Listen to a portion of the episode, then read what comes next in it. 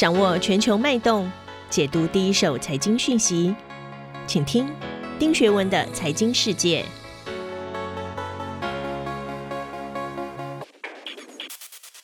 大家好，我是丁学文，又到了每周一次和大家一起看一看过去一周发生的全球重要新闻。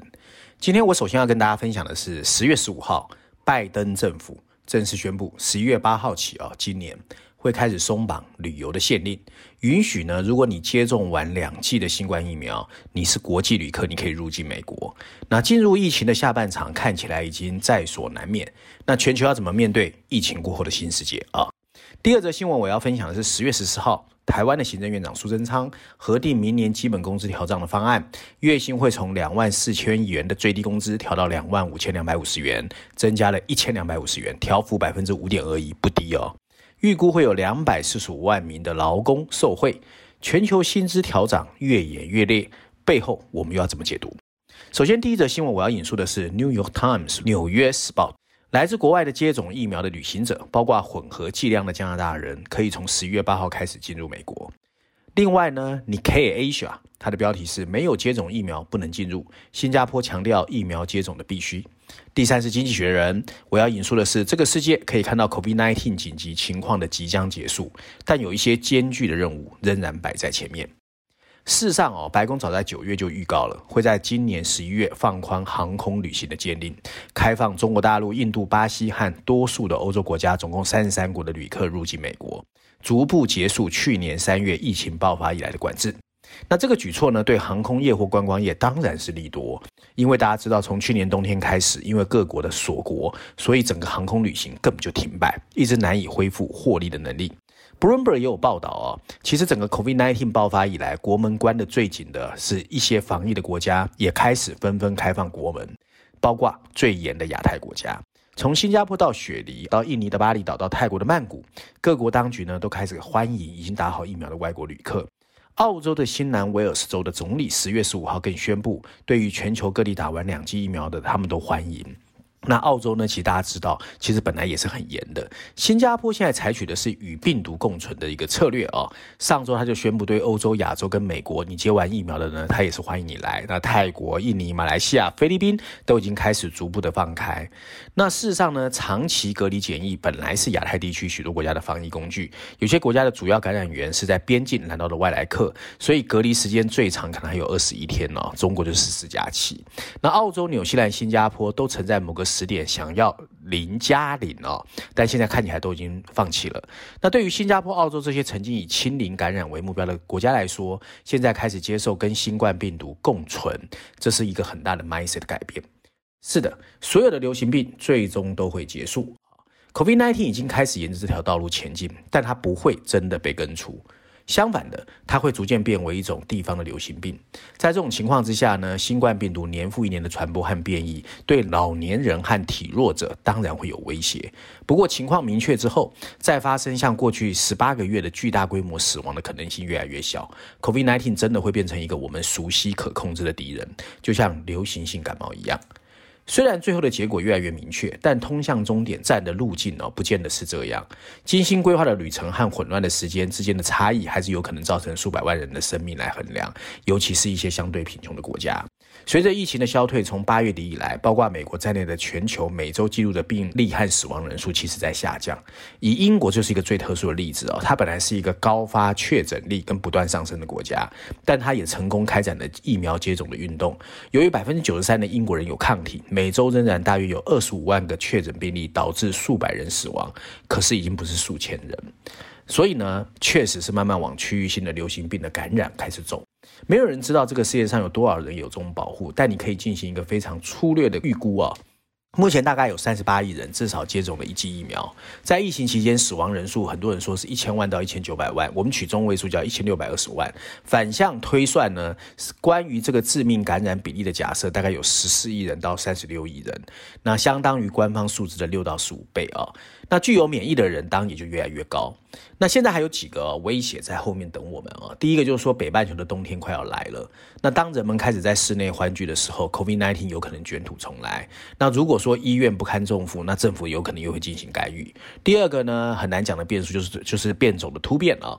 如果 Delta 变种病毒被取代，感染的基因采样可作为早期的预警。不过世界上比较贫穷或者是没有接种疫苗地区，可能就要值得比较更多的监测。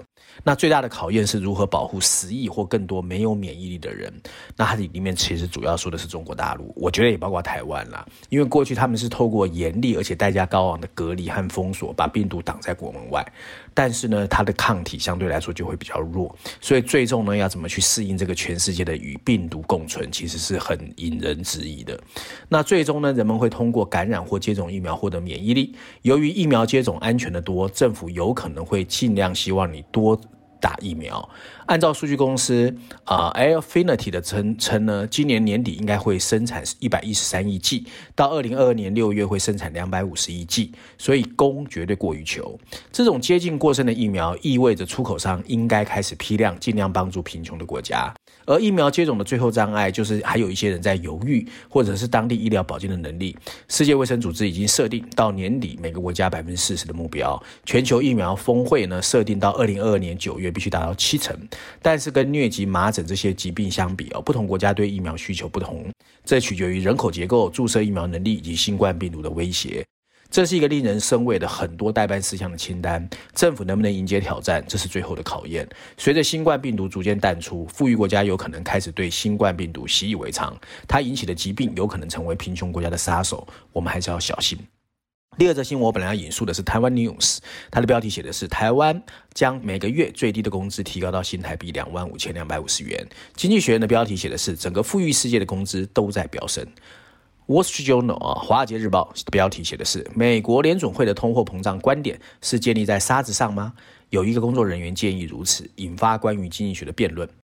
事实上呢，无独有偶，美国的九月份薪资也是持续强劲增长。美国劳工部十月八号啊公布了九月份的平均时薪月增了百分之零点六，年增百分之四点六。可是过去六个月呢，薪资年增幅大概达到百分之六啊。那 City Group 的经济学家呢，啊、他们就特别说，认为这是通货膨胀不断上升的证据。企业找不到足够人口。你只好去调高薪资和延长工时。那顾问公司呢，Plenty Moran 啊的投资长啊，Jim Black 啊，他就认为薪资上升的压力会持续一段时间，在未来几个月支持民众增加消费，成为推升通货膨胀力的来源之一。曾经呢，富裕世界很习惯工资和物价的缓慢增长。在全球金融危机后的最近十年，通货膨胀很难超过央行的设立目标。我们记忆犹新哦。在英国、意大利和日本，以时薪作为基础的消费能力，在疫情爆发前的数据几乎跟二十一年前两千年左右是差不多的。那在二零一五年到二零一九年，美国其实平均工资增长率百分之二点九是最高的，已经很罕见。可是整个疫情的爆发带来了一个惊人的变化，物价和工资都在飙升。截至今年九月的最近这一年，美国人的时薪增长了百分之四点六，可是通货膨胀的 CPI 增长了百分之五点四，抵消了。在德国，通货膨胀率已经达到百分之四点一，主要的公用部门工会开始要求加薪百分之五，连日本的工资跟物价都开始出现了回升。这个世界真的不同了。而价格上涨的原因其实很简单啊，就是旺盛的商品需求遇到了供应链的瓶颈，加上能源价格的飙升，工资的增长其实有点神秘。在很多的地方，就业率还是很低，可是工人好像不愿意回到工作岗位。劳动力的短缺反映出的似乎是，虽然全球经历了不寻常调整，在专业需求和地域之间的流动性还是很困难。而对病毒的恐惧以及国家对家庭收入的支持，让很多人宁愿没有事干，也不想回到工作岗位。由于这次推动工资上涨的原因难以明确理解，也让中央银行的日子更难过。他们中的大多数认为通膨是暂时的，可是很多人认为好像看起来不是这样啊。为了避免持续的通货膨胀发生，我们必须让三件事同时发生。第一个。企业有没有可能从利润中去吸收更高的工资，而不要试图提高价物价，然后造成通货膨胀的进一步刺激？或者你能不能提高生产率，使实际工资更高的增长得以持续？或者你有没有办法利用政府的政策，让闲赋在家的工人愿意重返劳动力市场，从而抑制工资的增长？不过，也许随着银行账户的枯竭和疫情的减弱，也有人说，二零二二年或许因为经济疲软，很多人会回到工作岗位。这个我们要再看。不过讲到通货膨胀哦，越来越多的美国金融界的重量级企业近日纷纷公开质疑通货膨胀的暂时论。他们认为美国联总会 FED 不只要缩减购债，应该赶快升息。诶，鹰派越来越凶。最近加入这个行列的是 BOA 美国银行的执行长啊，Brian Moynihan，他十四号在 Bloomberg 的电视访谈中就说，通货膨胀绝对不是暂时的，联准会应该表明要行动。其实，在之前啊，Morgan Stanley 的执行长 James Goldman 也对 Bloomberg 说，薪资涨、供应链瓶颈、原物料攀升都推升了通货膨胀，绝对不是暂时的现象，你要去把泡沫戳破。而 Goldman Sachs 的总裁 John Warden 也提到了通货膨胀不是暂时的，他现在最担心的风险就是通货膨胀。BlackRock 的执行长 Larry Fink 则是在 CNBC 采访的时候表示，通货膨胀不是暂时的。那更不要说 JP Morgan 的 Jamie Dimon 早就说过了。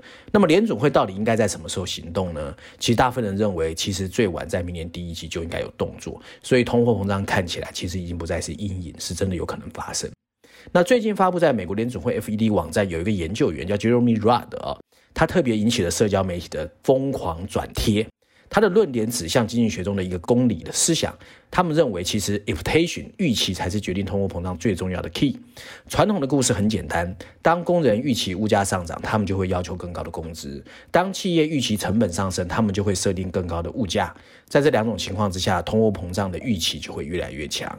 而本来呢，中央银行的任务是让整个 inflation under control。